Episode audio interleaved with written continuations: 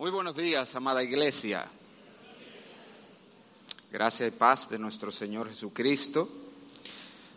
Damos gracias a Dios como cada oportunidad por el privilegio que tenemos de estar reunidos en su nombre.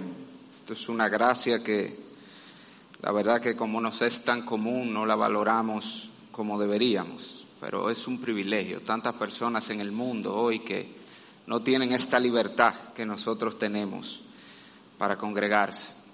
Y bueno, queremos antes de pasar a meditar en la palabra de Dios, como siempre, dar la bienvenida a cualquiera que nos acompaña. No queremos que pase desapercibido. Si tenemos alguien que nos visita, quisiéramos saberlo para darle una formal bienvenida. Tenemos a alguien por aquí de este lado que nos visite. Aquí tenemos una señora que nos acompaña. ¿Alguien más? Tenemos por aquí, ¿no? De este lado tenemos a alguien que nos visite aquí en esta columna, aquí.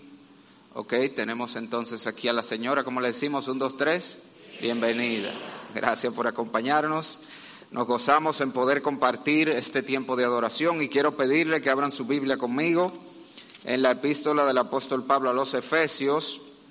Vamos a continuar nuestra serie expositiva de esta carta. Hoy por la gracia del Señor concluimos el capítulo número 2. Vamos a leer desde el versículo 11 hasta el 22 que nos presenta el párrafo completo, la idea completa, pero vamos a tratar específicamente los versículos 19 al 22. Ya hemos hablado de los versículos 11 al 18. Terminamos la semana pasada en el versículo 18, hoy vamos a tratar 19 al 22 pero agarramos todo el párrafo, capítulo número 2 de Efesios, versículo 11, dice la palabra de Dios así, por tanto, acordaos de que en otro tiempo vosotros, los gentiles en cuanto a la carne, erais llamados incircuncisión por la llamada circuncisión hecha con mano en la carne. En aquel tiempo estabais sin Cristo, alejados de la ciudadanía de Israel y ajenos a los pactos de la promesa, sin esperanza y sin Dios en el mundo. Pero ahora, en Cristo Jesús, vosotros que en otro tiempo estabais lejos, habéis sido hechos cercanos por la sangre de Cristo. Porque Él es nuestra paz, que de ambos pueblos hizo uno, derribando la pared intermedia de separación aboliendo en su carne las enemistades, la ley de los mandamientos expresados en ordenanzas, para crear en sí mismo de los dos un solo y nuevo hombre, haciendo la paz. Y mediante la cruz reconciliar con Dios a ambos en un solo cuerpo, matando en ella las enemistades, y vino y anunció las buenas nuevas de paz a vosotros que estabais lejos y a los que estaban cerca porque por medio de él los unos y los otros tenemos entrada por un mismo espíritu al Padre. Versículo 19, así que, este es nuestro texto, así que ya no sois extranjeros ni advenedizos, sino conciudadanos de los santos y miembros de la familia de Dios, edificados sobre el fundamento de los apóstoles y profetas, siendo la principal piedra del ángulo Jesucristo mismo en quien todo el edificio, bien coordinado, va creciendo para ser un templo santo en el Señor, en quien vosotros también sois juntamente edificados para morada de Dios en el Espíritu. Oramos, Señor del cielo. Padre, nosotros vemos en tu palabra que cuando el apóstol Pablo llegó a Filipo y predicaba a la orilla del río, dice la escritura que tú, tú Padre, abriste el corazón de Lidia para estar atenta a la palabra que fue predicada. Y de esa forma que esa palabra diera fruto en su vida. Y estamos conscientes, Señor, que si tú no preparas el corazón, las palabras que digamos desde este lugar no tendrán ningún efecto. Solamente con la obra poderosa de tu Espíritu, Señor, preparando la tierra, para que la semilla, la buena semilla que hoy será regada, pueda entrar. Solo así veremos fruto en la vida de tu pueblo y aún de aquellos que no te conocen. Así que te rogamos, Señor, haz esa obra que solo tú puedes hacer. Te lo pedimos en el nombre de Jesús. Amén.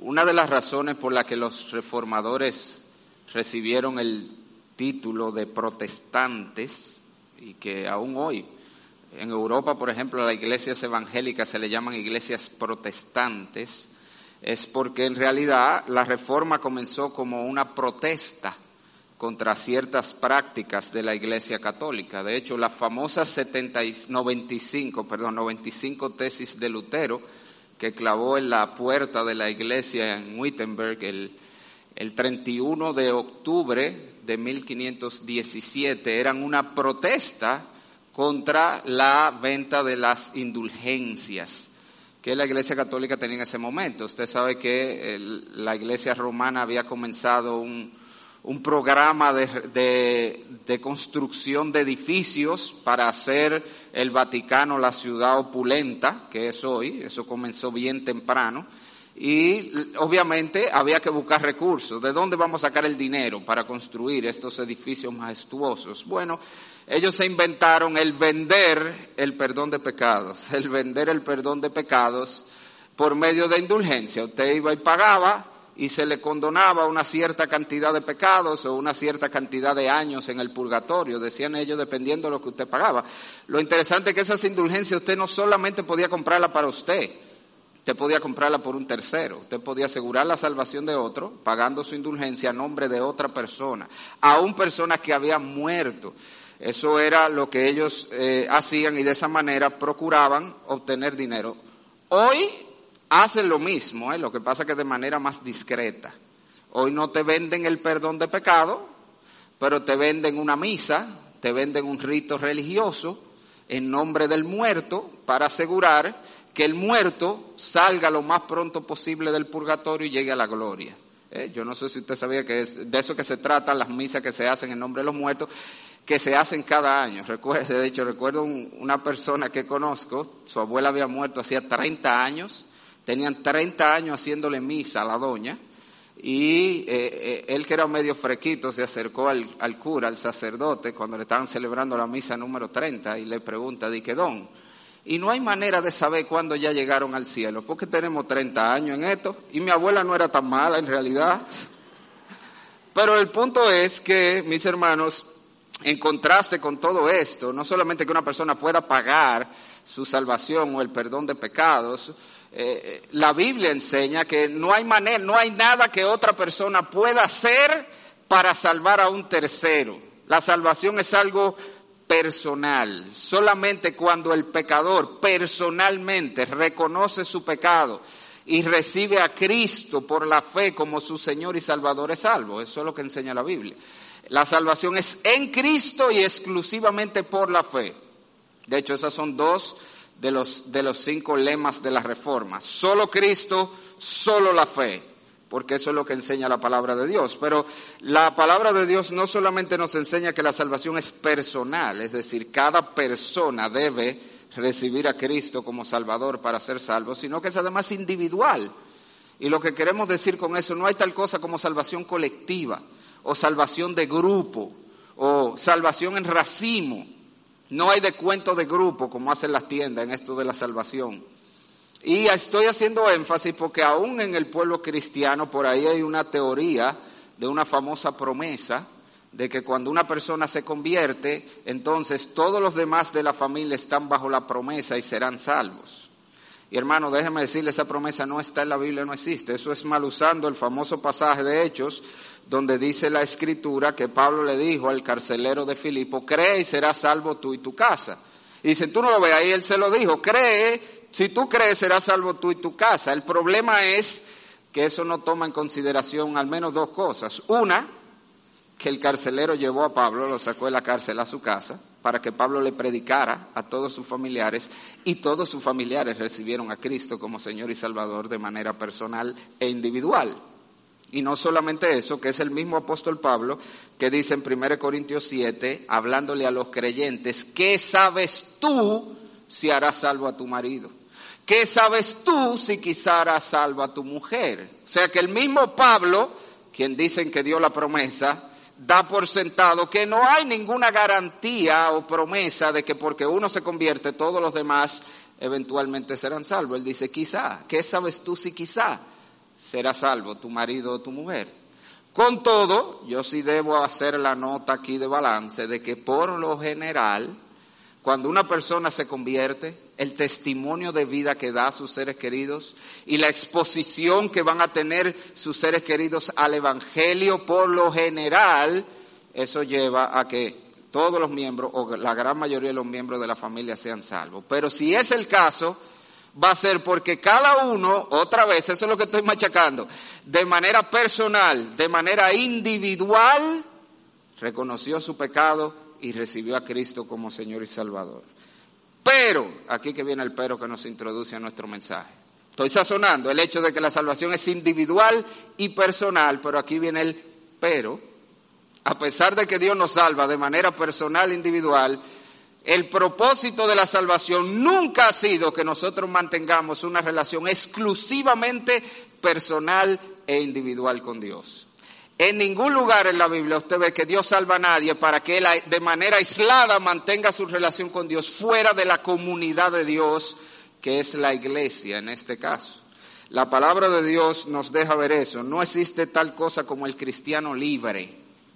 Eso me lo dijo alguien una vez, por eso yo lo sazono mucho. Yo hablaba con una persona, él se identificó como cristiano, y yo le pregunté, ¿a qué iglesia tú perteneces? Y me dijo, no, yo no pertenezco a ninguna, yo soy cristiano libre, me dijo.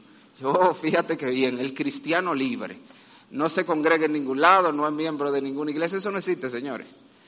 Y la prueba más grande, yo se lo he dicho otra vez, si usted quiere la prueba más grande que no existe el cristiano aislado de una iglesia, todas las cartas de la Biblia están dirigidas o a iglesias específicamente, a la iglesia de Éfeso, a la iglesia de Colosa, a la iglesia de Filipo, a la iglesia de Corintio, a la iglesia, eh, iglesias, o a los pastores de iglesias, Tito, Timoteo, las dos cartas a Timoteo, a los pastores de la iglesia para decirles cómo manejar la iglesia, o a personas específicas dentro de la iglesia para que a través de ellos llevar un mensaje a la iglesia, que son la de Filemón y segunda y tercera de Juan. Esas son todas las cartas, ¿eh? todas las cartas se le incluía ahí. Filemón, cita escrita a un hombre, Filemón, busque todas las referencias, dile a la iglesia, dile a la iglesia, dile a la iglesia. Él le mandó una carta a Filemón y a través de él a la iglesia. Segunda de Juan, que está escrita a una señora, que de hecho muchos dicen que posiblemente no es una señora porque no dice el nombre, es una iglesia, pero por la persecución dice que es una señora. Y tercera de Juan, que está escrita Gallo, pero el mismo Juan dice, te escribo a ti porque estoy cansado de escribirle a la iglesia. Y no, y había un señor llamado Diótrefe allí que creía que la iglesia era su colmado y él quería hacer lo que le daba su gana y no leía la carta de Juan a la iglesia. Así que te, te escribo a ti, gallo, para a través de ti llegar a la iglesia. O sea que no existe, hermano, en la Biblia no existe el cristiano que vive aislado de la iglesia. No existe eso. Todos los cristianos, ese es el mensaje claro para nosotros hoy. A pesar de que Dios nos salva, de manera personal e individual, Dios no nos salva para mantener una relación personal e individual, sino para formar parte de una comunidad. Y esa comunidad, como les dije, es la iglesia de Cristo. Y ese es el mensaje central de este, estos versículos finales del capítulo 2 de Efesios. Si usted mira en su Biblia conmigo, por eso me gusta que tenga su Biblia abierta para que usted vea el texto completo. Nosotros dijimos que desde el capítulo 2 Pablo viene describiendo la salvación de los creyentes, desde el versículo 1 del capítulo 2. En los versículos 1 al 10, él describió la salvación desde el punto de vista de nuestra realidad espiritual. Él viene hablando de la condición espiritual del hombre, esclavo, eh, muerto, esclavo, bajo la ira de Dios.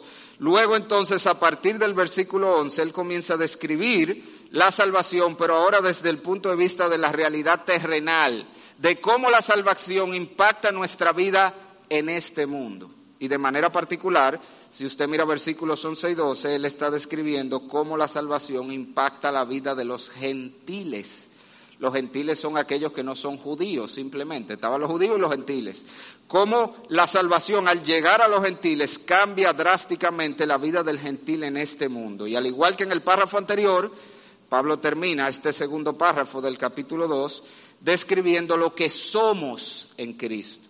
Él terminó el versículo 10, lo que somos en la esfera espiritual, ahora termina diciéndonos lo que somos en la esfera terrenal, pero lo interesante, lo característico de este párrafo es que él no describe allí lo que somos de manera individual y personal, ya lo hizo antes, ahora él dice lo que somos de manera colectiva, lo que somos los creyentes como parte de un cuerpo, de una nueva institución que el Señor ha creado, que es la iglesia. Si usted mira versículo 19 al 22, Pablo usa tres figuras en el pasaje por la inspiración del Espíritu Santo para describir esta nueva comunidad que el Señor ha creado y usa tres analogías. Él dice que ahora en Cristo, especialmente los gentiles, somos parte del pueblo de Dios, primera parte del versículo 19.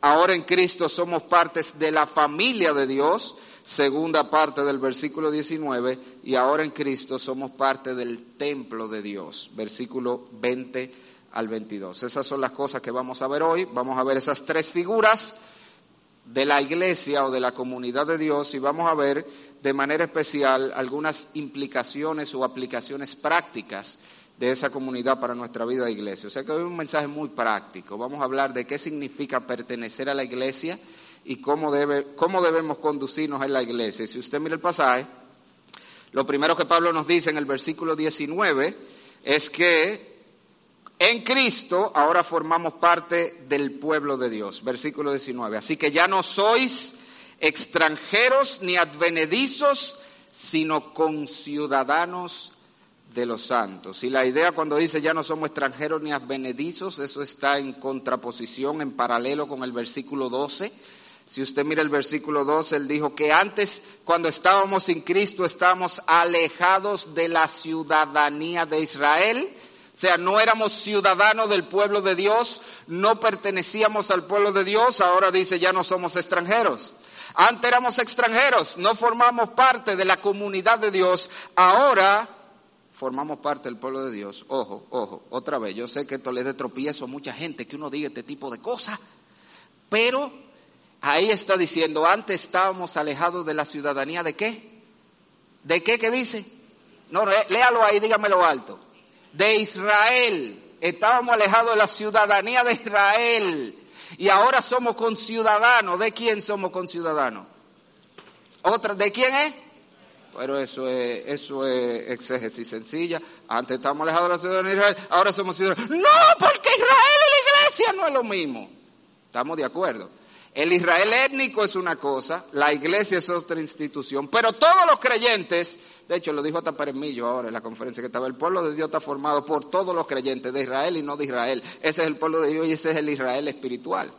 Y eso es lo que le está diciendo, ya no somos extranjeros, ahora somos conciudadanos del Israel espiritual, del Israel que había dentro del Israel étnico y nacional, esa es la idea, independientemente de que Dios tiene promesa para el Israel étnico y nacional, están ahí, vienen pero somos parte del pueblo de Dios y cuando dice que ya no somos advenedizos, eso tiene que ver con lo que dijo, como no, como, como no éramos parte del pueblo de Dios, estábamos alejados de la ciudadanía de Israel, sigue diciendo en el versículo 12, estábamos ajenos a los pactos de la promesa.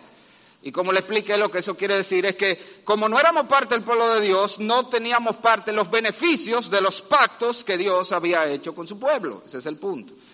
Y esa es la idea de advenedizo. Un advenedizo es un ilegal. Es una persona que está en un lugar, pero no tiene papeles, por lo tanto no tiene derechos, no tiene acceso a los privilegios.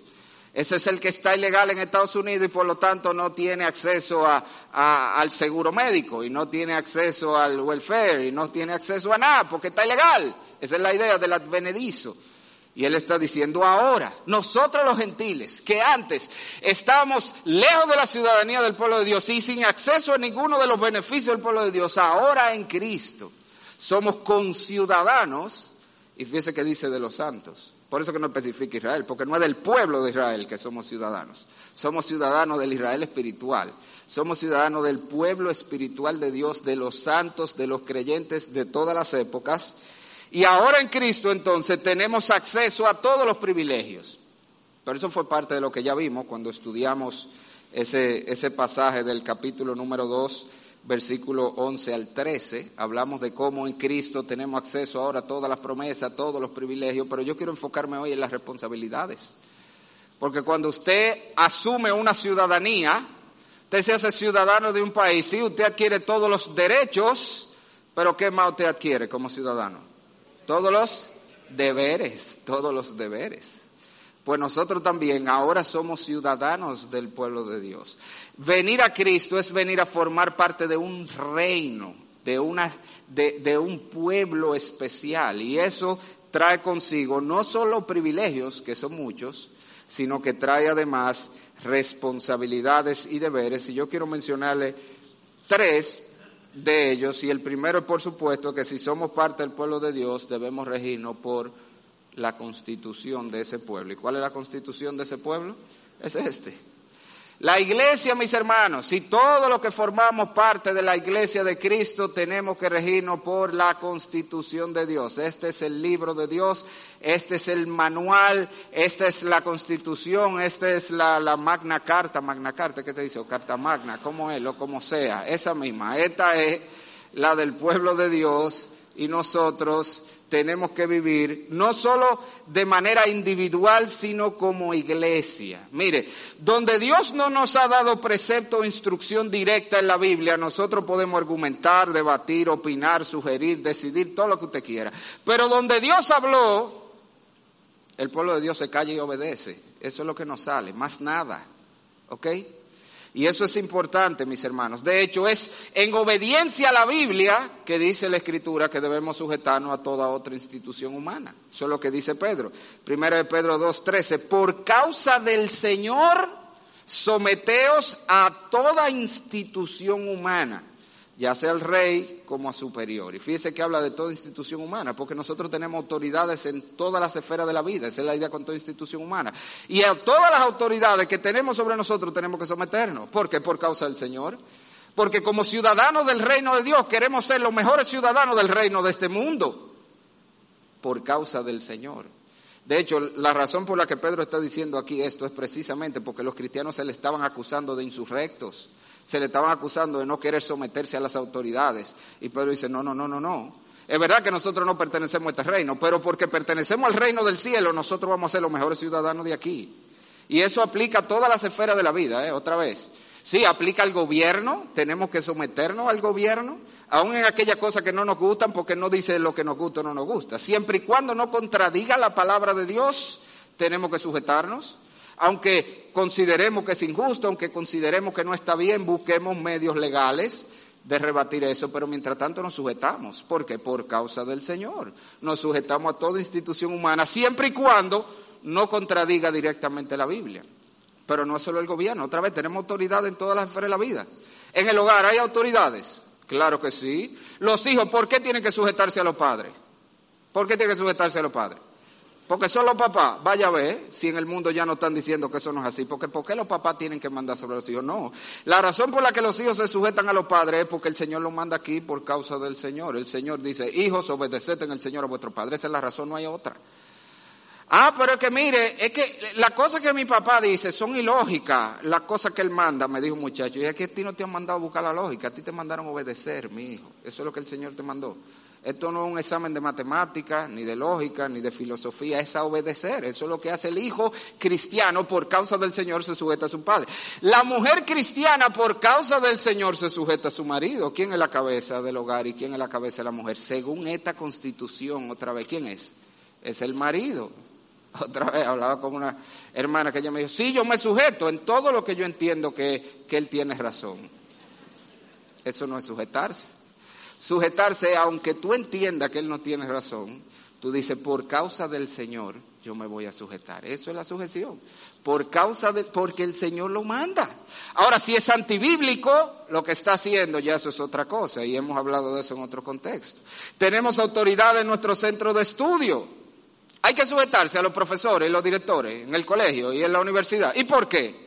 ¿Y por qué? Por causa del Señor, porque el Señor lo dice. Pero que usted no sabe, mire, ese profesor es más bruto, eso es verdad, ¿eh? Yo tenía un profesor de física que nosotros, el tipo nada más se sabía los, los, ejercicios que estaban en el libro desarrollados. Y él te daba los ejemplos con los ejemplos del libro. Y, y, y, nosotros ya sabíamos eso y de maldad le decíamos, pero espérese profesor, y nos paramos y le borramos un par de cosas. Y si cambiamos esto por esto. Y el tipo hacía así, se ponía la mano en la cabeza, y se racaba aquí. Uno decía, este tipo sí es bruto y uno tiene que sujetarse a este profesor tan bruto. Sí, ¿por qué? ¿Por qué? por causa del Señor, porque el Señor lo dice, usted me está entendiendo. El cristiano otra vez tiene que ser la, el, el, el ciudadano modelo, el estudiante modelo, el empleado modelo por causa del Señor. Porque nos estamos sujetando no a los hombres, nos estamos sujetando a Dios que nos manda a sujetarnos a ellos. Por eso no solo como individuos, sino otra vez como iglesia. Y yo quiero darle dos áreas particulares donde como iglesia es relevante que nosotros entendamos que, que no nos toca a nosotros decidir y sujetarnos. Una de ellas es en este proceso que nosotros estamos de elección de un nuevo pastor, de orar y examinar por un nuevo pastor. Hermano, ¿a quién es que tenemos que elegir? Aquí dice cómo es que lo vamos a elegir, ¿ok? Y, quiero que usted esté claro con esto. Esto no, esto no es un concurso de popularidad, no es el que me cae bien, no es el que me gusta, no es ni siquiera porque me gusta cómo enseña nada más, ¿ok? Porque aquí hay una serie de requisitos que Iglesia Convertida a Cristo debería tapar estudiándolo para que sepa quién va a elegir en este proceso cuando se llegue el proceso de elegir y de votar por un hermano para ser un pastor aquí. Usted debería estar estudiando primer Timoteo, como el primer Timoteo 3 y Tito capítulo 1, buscando los mensajes. Yo prediqué dos mensajes y deben haber otros en nuestras eh, redes sobre esos textos. Porque a la hora de elegir tenemos que elegir un hombre como Dios manda aquí para el ministerio. Y ahí habla de muchísimas cosas. Ahí habla de su vida personal, ahí habla de su vida familiar, de su mujer, de sus hijos, ahí habla de su reputación hacia afuera, ahí habla de su habilidad para enseñar, habla de muchísimas cosas y nosotros tenemos que sujetarnos a eso. Es el hombre que cumple con lo que aquí manda, no el que nos caiga bien o el que querramos nosotros, el que vamos a elegir. Pero otra área donde esto es muy importante y que es un, mire, cada vez que yo tengo la oportunidad hablo de eso porque yo sé que es una espinita en el zapato para mucha gente aquí, hermanos. Incluso yo sé de hermanos que si ellos saben que se va a tratar un caso de disciplina en una asamblea no vienen. Y hermano, yo te pregunto, ¿estamos inventándonos nosotros esto estamos siguiendo aquí? Porque es que otra vez nosotros no estamos aquí para hacer lo que nosotros queramos y lo que el Señor manda. Y la Biblia dice que el pueblo de Dios tiene que ser el pueblo santo. De hecho, usted vio cuál es la característica de los ciudadanos. Somos conciudadanos de qué? De los santos. Y en el versículo 21 dice que la iglesia es el templo santo. La iglesia no puede permitirse el lujo de tener personas que no anden en pos de la santidad. Obviamente nadie vive en santidad perfecta, Jesucristo solamente, pero el cristiano debe estar procurándola y debe estar buscándola. Y sí pecamos, pero se arrepiente y batalla el pecado. Ahora lo que no se puede consentir el pecado en la iglesia. Y la Biblia dice cómo se maneja. Dios no dejó eso. Bueno, miren a ver cómo ustedes van a tratar cuando hay un hermano que no quiere obedecer la Biblia. No, ya Dios ha dicho. Tenemos Mateo 18 y Mateo 18 dice que se comienza con una confrontación privada. Y luego que se ha confrontado en privado con uno, con dos o tres, varias veces y no entiende, ¿qué dice Mateo 18 que hay que hacer? Dilo a la iglesia. No lo inventamos nosotros eso. Lo dice ahí. ¿Qué es lo que hacemos nosotros? Vivimos como el Señor manda aquí. Nosotros no lo inventamos. Dilo a la iglesia. Dice que hay que llevar el pecador a la iglesia. Y si todavía no oye a la iglesia, ¿qué dice que hay que hacer?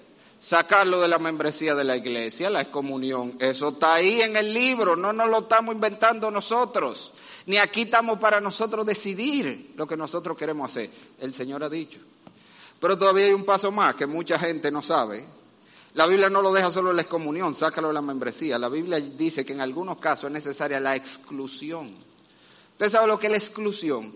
Hay gente con quien los cristianos no deben juntarse, porque el que lo declaramos gentil y publicano, bueno, ya él no es miembro de la iglesia, lo que queremos ganarlo para Cristo. Pero hay gente que la Biblia dice, y te lo voy a enseñar, para no decirlo, lo dice dos veces, con el que el cristiano no debe juntarse. ¿Cuáles son esos? Gente que sigue llamándose hermano, pero no está viviendo en obediencia a la palabra de Dios. Te lo voy a enseñar, busca un pasaje conmigo. Busca dos, 1 Corintios 5, ve allá. 1 Corintios 5, 9. No se puede permitir que alguien diga que es cristiano, diga que es cristiano y ande ensuciando el nombre de Cristo. No, eso no es posible. Si dice que es impío, no hay problema, como te dije, el impío lo que queremos ganarlo para Cristo. Ya, él entiende que es impío, lo tratamos como un impío, ¿qué hacemos el impío? Lo queremos ganar para Cristo. Pero si dice que es cristiano, debe andar como él anduvo, dice la Biblia. Y no se puede consentir a alguien que sigue diciendo que es cristiano y ande como un impío en su vida. ¿Y qué debe hacer la iglesia? Míralo aquí, versículo 9, 1 Corintios 5. Os he escrito por carta que no os juntéis con los fornicarios, No absolutamente con los fornicarios de este mundo, eh, como dicen los, los o los ladrones o los idólatras, pues en tal caso sería necesario salir del mundo, no nos juntaríamos con nadie. Pero con cuáles que no nos vamos a juntar, dice. Más bien os escribí que no os juntéis con ninguno que llamándose hermano, que insiste decir que es cristiano, mientras fuere fornicario, avaro, idólatra, maldiciente, o borracho, o ladrón, o lo que sea, es el punto. Con el tal, que dice ahí? Ni aún comáis. O sea que ni para actividades sociales se debe invitar o se debe aceptar ese tipo de personas. Que llamándose hermano, esté viviendo en pecado abiertamente. No, la iglesia no debe juntarse y ni siquiera en actividades sociales compartir con esa persona, lo dice el libro. Y por si usted, es que eso, eh, eh, yo no como que no lo veo tan claro, búscalo otra vez porque te lo dice dos veces, segunda Tesalonicense, capítulo 3. Lo mismo otra vez.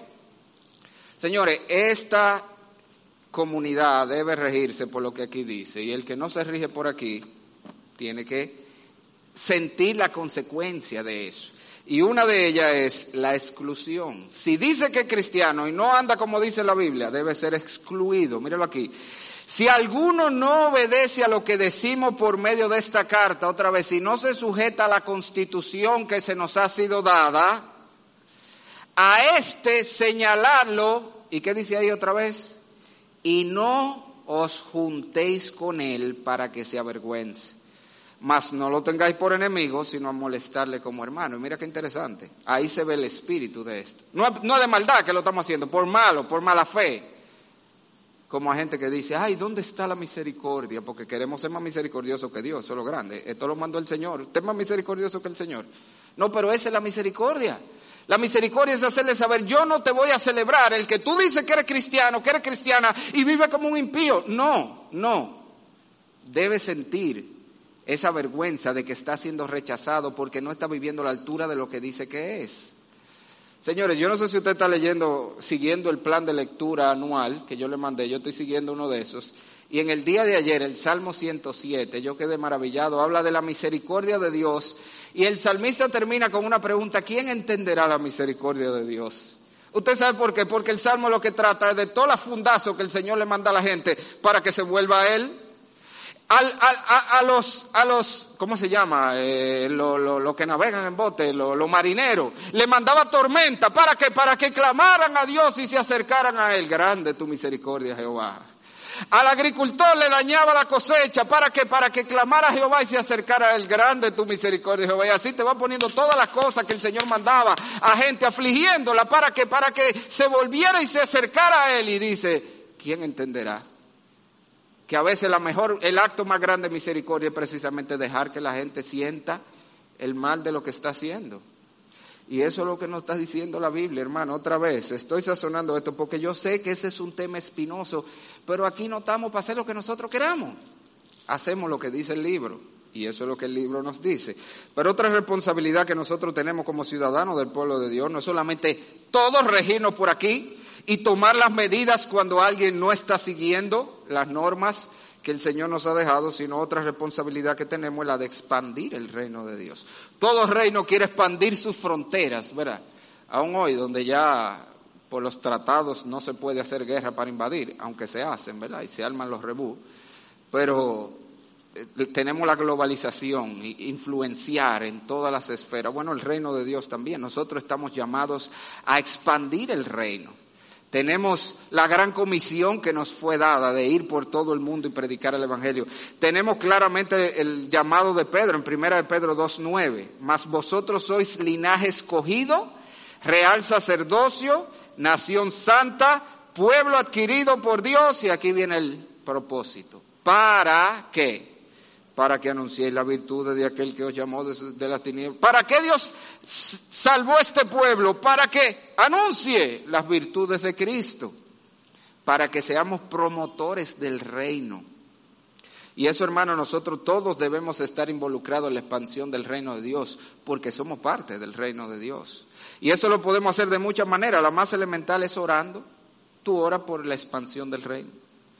Tú ora por el crecimiento de nuestra iglesia. Tú oras por las obras misioneras que estamos levantando y hemos levantado. Oras por las misiones en el mundo en general y otras iglesias. Eso es algo que todos debemos hacerlo. Y tú sabes que siempre le digo, la manera más fácil de hacer eso, ¿usted sabe cuál es?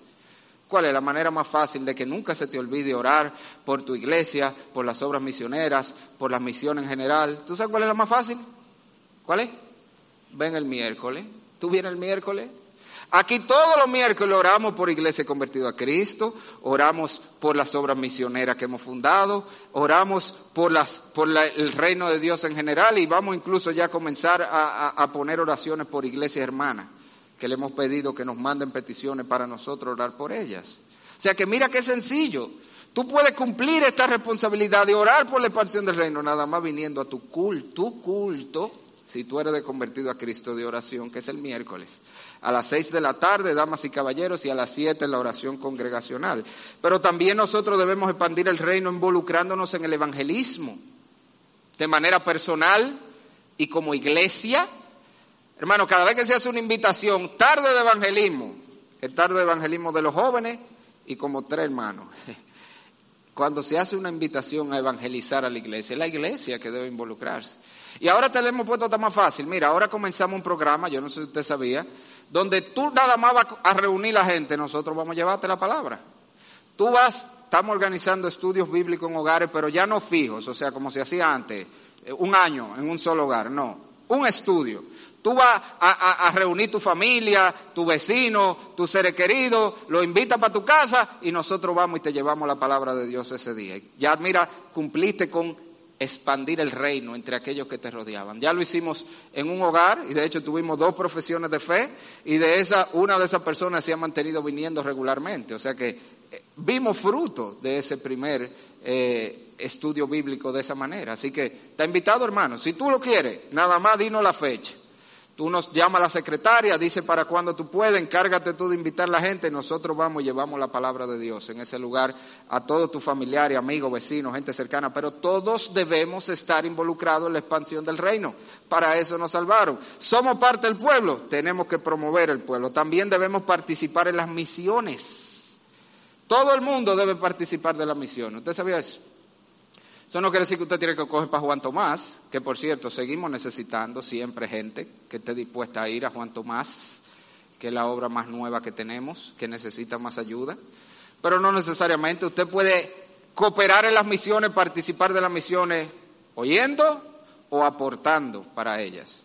Como decía Juan José, de hecho, hay una expresión de Juan José que me gustó mucho. Él dice, todos los cristianos tienen que apoyar las misiones, o con sus pasos o con sus pesos, decía él o con sus pasos usted va a trabajar allá o con sus pesos usted apoya, usted provee para que los misioneros hagan la obra y se levante la obra. Y una manera muy útil, hermano, que nosotros tenemos de expandir el reino hoy, que no la tenían la gente de la antigüedad, ¿cuál es?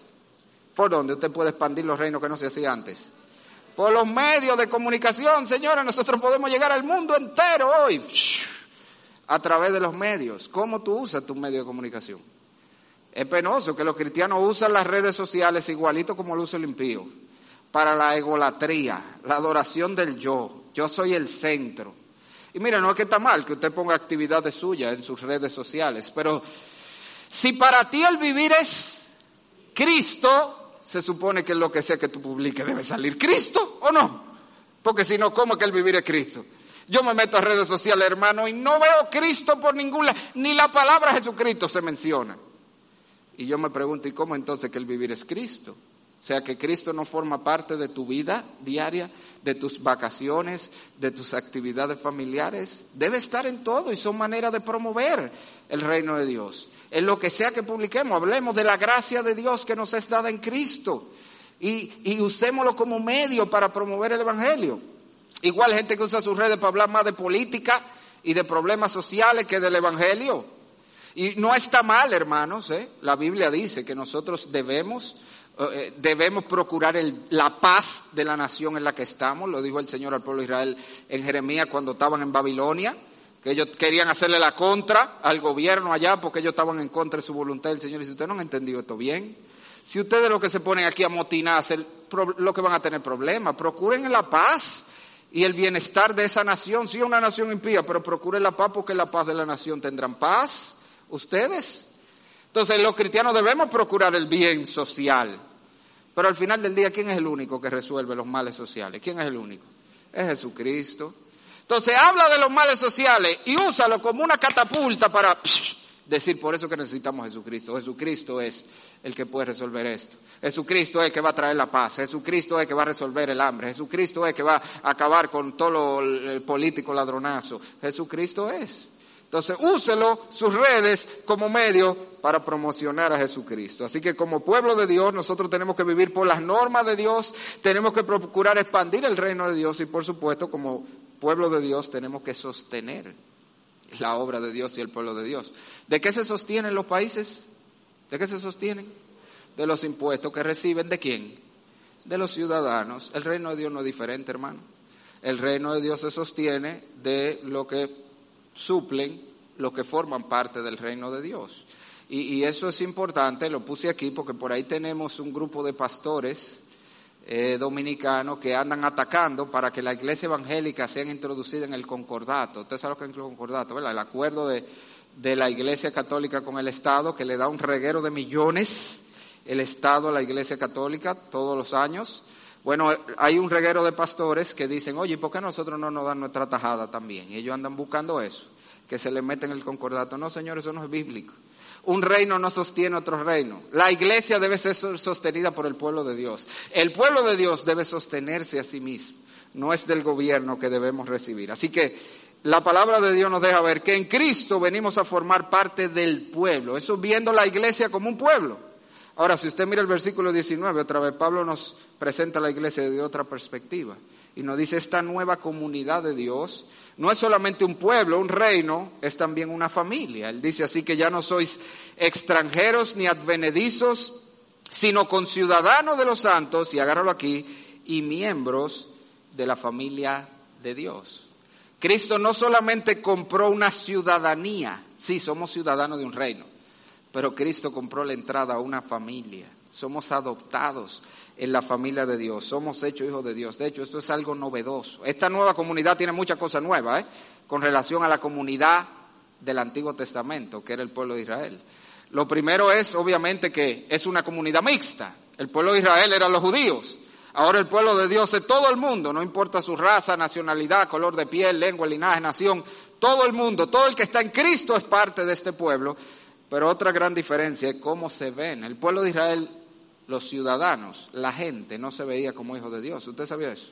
Ellos veían, en la teocracia Dios era el Señor y ellos eran sus siervos.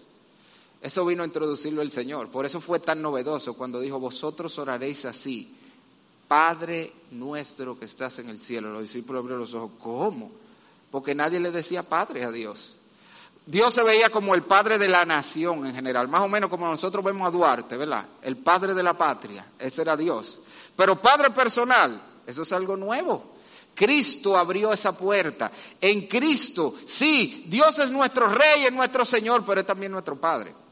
Y esa es la tensión que como iglesia nosotros tenemos que aprender a mantener. Dios es ese Dios trascendente, el Rey Señor, pero es también ese, ese Dios inmanente, cercano, ese Padre al que podemos ir con confianza, y esto nos habla de la relación de intimidad que debemos tener con Dios y entre nosotros. Con Dios, obviamente, ahora Dios es este Padre, como le dije. Podemos ir con libertad. Eso es nuevo. Mire, de hecho, versículo 18, porque por medio de Él, los unos y los otros tenemos entrada por un mismo espíritu al Padre. Y en el 3.12 dice, tenemos acceso con confianza y el problema es que nosotros leemos eso y como vivimos ya en esta era que estamos tan familiarizados con eso, no nos suena raro. Pero créame que para el judío que leía eso decía, ¿cómo así? Entrar con confianza delante de Dios como un padre. El judío podía entrar con confianza a la presencia de Dios. ¿Dónde estaba la presencia de Dios en el pueblo de Israel?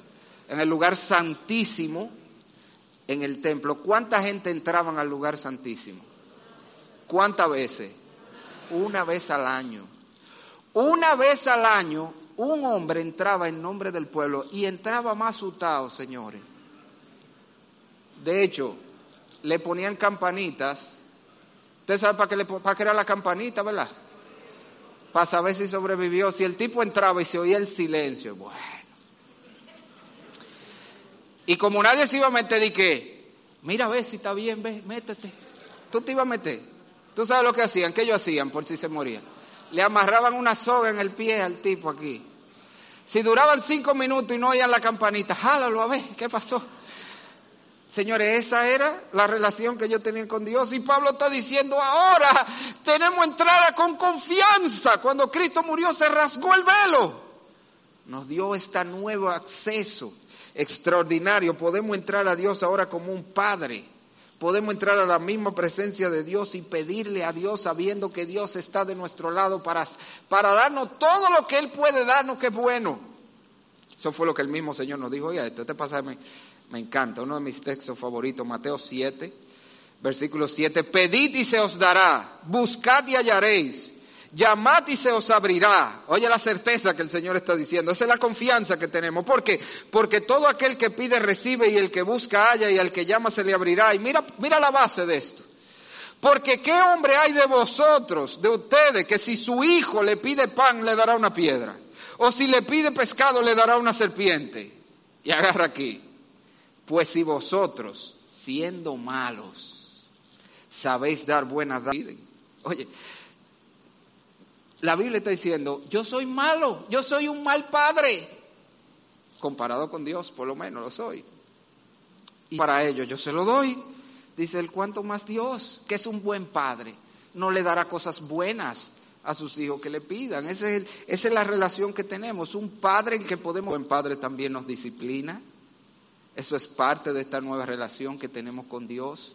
Dios es tan buen padre que no nos va a dejar andar en camino de perdición, sino que dice, ¿qué dice? Sois bastardos. Pase nada. Pues nosotros a veces nos confundimos. Ah, pero que, bueno, porque mira, bueno, puede ser pero gloria al Señor. Porque... Pero si se te deja sin disciplina, si anda alzado, anda alzado, y no le pasa nada, entonces viene después. Lo de ellos viene después. Hay un juicio final. Pero a sus hijos el Señor los ama y los va a disciplinar para que se enderecen, para que rindan su voluntad. Se lo digo a mis hijos, gloria al Señor. O más sirve que Dios te deje, que tú andes en tu camino de rebeldía y después te vayas para el infierno. ¿De qué sirve eso? Mejor es que Dios te dé cocotazo. Gloria a Dios que Dios, pero ese es el Dios que tenemos, un Dios que nos ama, que no retendrá nada bueno a nosotros, incluso la disciplina cuando tenga que darnos. Por esto no solamente habla de nuestra relación con Dios, hermano, donde yo quiero enfocarme principalmente es en la relación. Esto no es un club social, como la gente piensa, esto es una familia. Y como en toda familia nosotros tenemos que tratarnos como hermanos, tenemos que pasar tiempo juntos, tenemos que involucrarnos en la vida de los hermanos, los unos a otros, eso es lo que hace la familia. Usted no ve a un familiar suyo haciendo lo malo y se hace la vista gorda, ¿o sí? Si usted ve a su hermano de sangre haciendo algo malo, usted se queda callado, algo que no debe hacer y yo no intervenga. Yo debo en amor hacer algo, no hace nada. Pues lo mismo en la iglesia. Juan dice, si alguno ve a su hermano en necesidad y cierra contra él su corazón. Nosotros, los hermanos, como todas, se reúnen una vez a la semana a comer todos, los padres, los hijos, los nietos. Eso es lindísimo o se juntan en actividades especiales para la Navidad, para Acción de Gracia, para aquel tiempo que pasamos aquí sentados dos horas mirando a un predicador voceando. Tenemos que tener tiempo de interacción, tenemos que pasar tiempo juntos. Y gran parte de eso se hace, que tuvieron las hermanas ayer, entre las damas. Tiempo para compartir como hermanas en Cristo y hablar unas con otras. Los grupos pequeños, hermanos, los grupos de jóvenes, allí porque tú necesitas esa vida de comunidad, los hermanos siempre te van a ver como un compañero, como el compañero de clase de la iglesia, hasta que tú no empieces a interactuar con los hermanos de una manera más íntima y personal. Es un lío, ¿cómo hay que arriar a la gente para que se reúnan en los grupos de matrimonio y en todos los grupos? Hermanos, sí da brega, pero eso es lo que hacemos. Porque eso es lo que... Como familia debemos servirnos los unos a otros. En toda familia sana, a este le toca sacar la basura, a este le toca sacar el perro. Todo el mundo tiene responsabilidad en un hogar, cosa que hace para el beneficio. Debemos ser parte del funcionamiento de esta familia. El que, si usted está de visita, usted no hace nada, usted se siente y se le sirve. Pero si usted es de la casa y estamos todos trabajando, bueno, pues todos vamos a perdonarnos y sobrellevarnos, hermano. Y esto es sumamente importante. De hecho, esa es una de las pruebas más grandes de que somos hijos de Dios. Estamos dispuestos a soportarnos con paciencia. ¿Usted ha oído eso? Soportándoos con paciencia los unos a los otros. O sea, la Biblia da por sentado que hay ser paciente y amoroso con los hermanos difíciles, porque aunque tú no lo creas, tú eres el hermano difícil de otro también, decía él.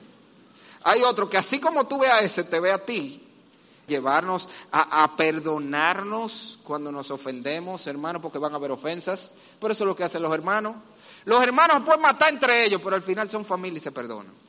De hecho, lo peor que usted le puede pasar a un muchacho. Usted se mete de un lado para atacar al otro cuando joven. Nunca se mete en pleito de hermanos. ¿Por? Porque al final son hermanos, ellos se van a reconciliar y usted queda feo. Entonces, lo, yo hablé con un hermano una vez, de hecho, vino a esta iglesia, ese hermano llegó, e, él es que sabe quién es, no se preocupe, que usted no va a saber, usted ni se lo va a imaginar, pero ese hermano llegó a la iglesia y yo lo conocía de antes y yo sabía que él era de la iglesia, esta era la cuarta que venía. Y dije, pero ¿y por qué? No, porque la primera tuvo un problema con un hermano, en la segunda mi mujer tuvo un problema con una hermana, en la tercera... Y yo le dije, hermano, pero vamos a hacer una cosa. Porque si eso es lo que tú haces, cada vez que tienes un problema te vas de la iglesia, olvídate que aquí te van a ofender, porque aquí lo que son pecadores, regenerados pero no glorificados, y algún momento alguien te va a ofender. Pues tú tienes que hacer una carta que te va otra vez, nosotros déjalo así, espera que te ofendan y te... Y le dije, o te doy una segunda opción. Te aceptamos la membresía con el compromiso de que cuando te ofendan, que te van a ofender 10 años aquí, en 10 años él había brincado 3, esta era la cuarta y ya tiene 10 aquí. O sea que lo está haciendo bien, ¿verdad que sí? Él sabe quién es. Efesios capítulo número 2, otra vez, versículo. Parte de la familia de Dios, pero además Cristo formamos parte del templo de Dios. Versículo 20-22. Edificado sobre el fundamento de los apóstoles, en quien todo el edificio, bien coordinado, va creciendo para ser un templo santo en el Señor, en quien vosotros también sois juntamente edificados para morada de Dios, de manera individual somos el templo de Dios porque tenemos el Espíritu Santo de Dios morando en nosotros. Así se usa, por ejemplo, en 1 Corintios 6, cuando dice que el cuerpo del creyente es el templo del Espíritu de Dios. Pero Pablo está aquí hablando como iglesia, de manera colectiva. Y de hecho así también lo usa en 1 Corintios 3 en Efesios 2, 1 Corintios 3, el templo es la iglesia, lugar donde Dios hacía su presencia especial, donde Dios descendía y de manera especial. Eso es la iglesia hoy. La iglesia es el lugar donde Dios hace su presencia especial. Cuando el pueblo de Dios se reúne, otro de los grandes privilegios. El judío tenía que ir al templo de Israel. Por lo menos tres veces al año, por lo menos tres veces al año era obligado ir a Jerusalén. ¿Por qué? Porque el templo era el lugar de adoración, estaba hacia el templo en Jerusalén, porque ese era el lugar. Es la gente, es la iglesia, no hay un lugar específico, hay un contexto. Eso es lo que Pablo nos está diciendo. Cuando el pueblo de Dios se reúne, no importa dónde, su presencia especial en ese lugar y viene a habitar. Por eso la iglesia puede reunirse hoy donde sea, al aire libre, debajo de un árbol o hasta en una sala de cine. Por ahí hay un hermano, lo alquiló. Y mira, está cómodo, sus asientos comodísimos ahí, bien, estilo escenario, y ahí él está dando su culto en un cine los domingos en la mañana. ¿Usted ve problema con eso? Y está la presencia de Dios. Claro, eso se puede llevar al extremo, como una iglesia que yo vi que se reunía en una discoteca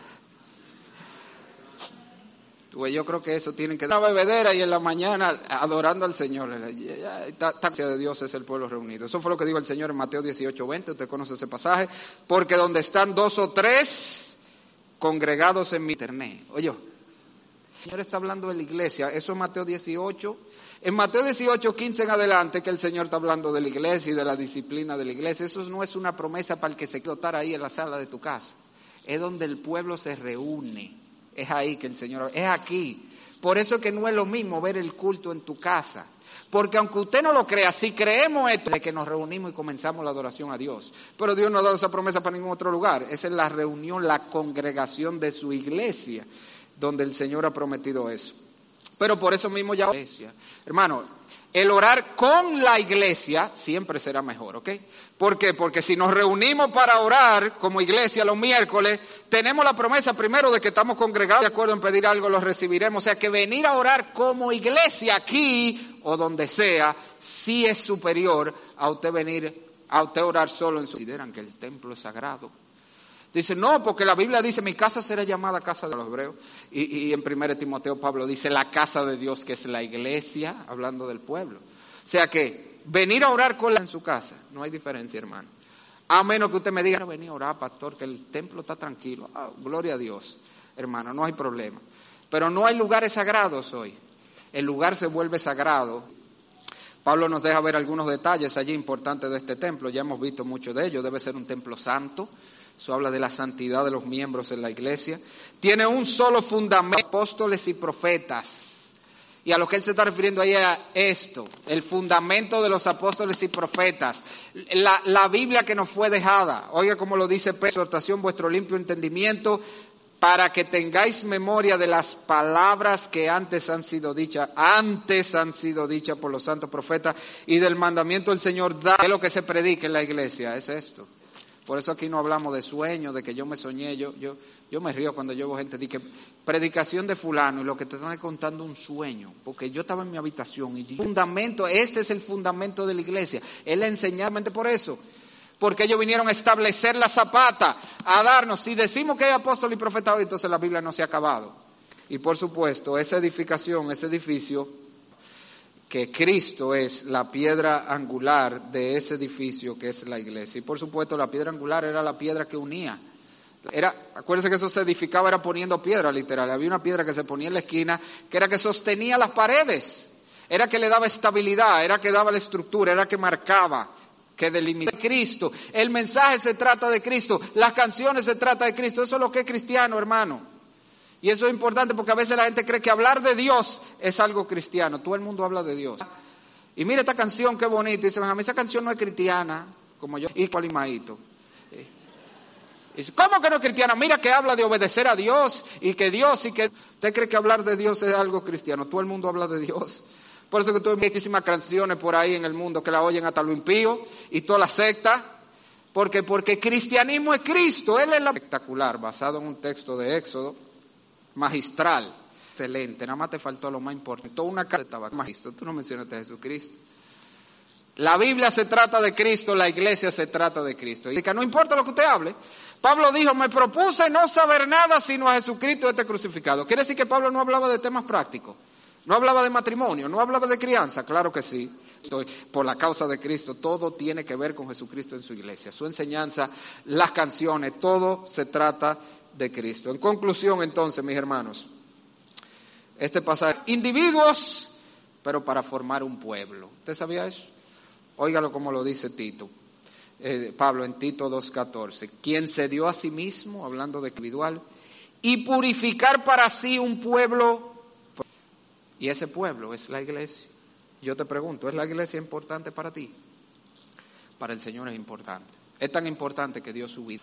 Y si la amas, ¿Cómo tú me lo demuestras? Si yo te, demuéstrame que tú amas la iglesia de Cristo. ¿Cómo tú me lo demuestras? ¿Tú formas parte de la iglesia? ¿Tú estás involucrado con y por la iglesia? Yo sé, hermano, siempre lo he dicho. Miércoles a las seis de la tarde en la Lincoln, aquí abajo, es una locura. Pero si tú pones diligencia tu iglesia para ti, porque precisamente ahí que se ve el valor, porque da trabajo y aún así tú te esfuerzas para hacerlo. Tú ves, ahí es que se ve cuánto tú aprecias la iglesia. Porque tú haces lo que vale, para lo que es importante uno hace sacrificios. Así que yo quiero animarte a que tú le des prioridad a tu iglesia, a los cultos de tu iglesia y sobre todo a lo pertenecer. No hay una mejor institución que la iglesia. Es la única que el Señor ha garantizado que Él va a preservar hasta el fin. Por eso han habido instituciones de todo tipo y de acción que el Señor ha prometido perseverar hasta el fin. La iglesia y no solamente que es la única que va a perseverar, es el lugar más seguro de la tierra. Señor dijo, ni las puertas del Hades podrán esta gloriosa institución. Vamos a orar. Señor del cielo, gracias por tu palabra, gracias por tu iglesia. Gracias Señor porque tú nos has dado esta gracia de venir a formar parte. Ayúdanos Señor a valorar este privilegio de ser parte de tu pueblo, de tu familia, de ser el templo santo del Dios del universo y ayúdanos en consecuencia a vivir Hermanos, antes de bajar de aquí, no sé si ustedes le dieron ya uno de estos, esto es para los miembros, miembros de la iglesia, eh, por la gracia del prestar al parqueo de Vimenca, el que está allí en la esquina, Entonces, usted sabe, a partir de la semana que viene, ya hoy se empezó, pero como no se había avisado, pero a partir de la semana que bueno, esta tarde también se puede usar. Eh, nos parquemos, claro, está bien guardado, hay un seguridad allí, pero el sol para entrar a las personas que tengan esto, ¿ok? A parquearse.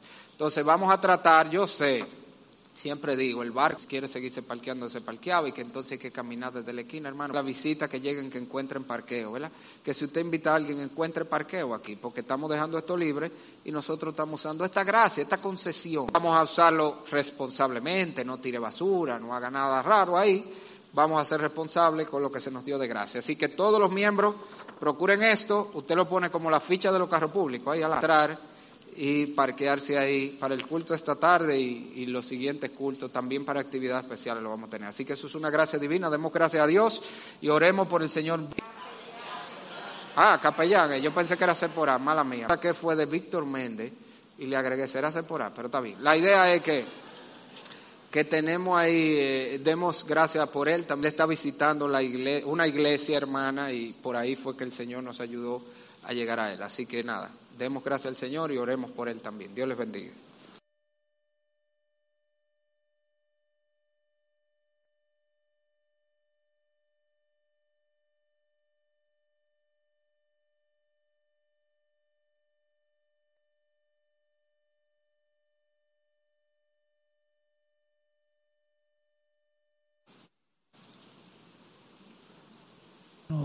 Citan que esto es algo para los creyentes, pues, como obediencia a la palabra, así que no se sienta obligado a ofrendar en este tiempo. Amantísimo Señor, poderoso y eterno, te damos gracias en esta mañana por la bendición que nos permite, Señor, confrontados por ella para mejor, para mejoría, Señor, de nuestras almas, de nuestra vida, de nuestra obediencia.